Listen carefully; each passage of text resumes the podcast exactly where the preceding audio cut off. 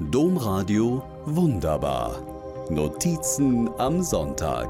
Podcast. Eine Bienenweide sieht schön aus, kostet wenig und macht kaum Arbeit. Perfekter und einfacher geht es nicht, dachte ich und lag damit völlig falsch. Die Bienenweide sollte in unseren Vorgarten. Den haben wir in 20 Jahren nie schick und schön bekommen. Was auch an den Vorbesitzern lag. Die waren in den 1980er Jahren die Bauherren und fanden es, wie so ziemlich alle Bauherren hier im Wohngebiet, schick, ihren Bauschutt im Vorgarten zu versenken. Damit eine Bienenweide also wurzeln kann, mussten wir zuerst ausschachten und den alten Bauschutt entsorgen. Dann erst konnte der Blumensamen in die neu aufgefüllte Erde.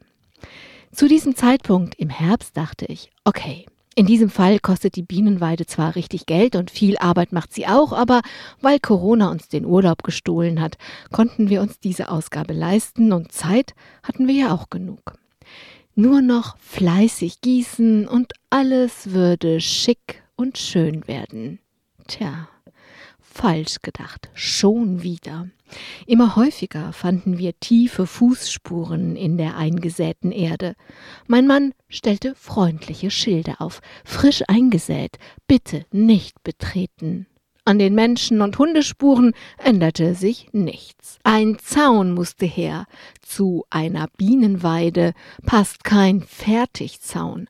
So zog ich los, fragte in der Nachbarschaft nach Weidenschnitt und fing an, einen Weidenzaun um die frisch eingesäte Erde zu flechten. Eine Seite des Zauns schaffte ich, dann hatte ich alle Abfälle der Nachbarn verbraucht.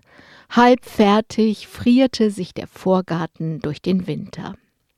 Im Frühjahr sah ein Freund meines Mannes meinen Weidenzaun-Torso und befand, das wäre Murks, das müsse ich neu machen.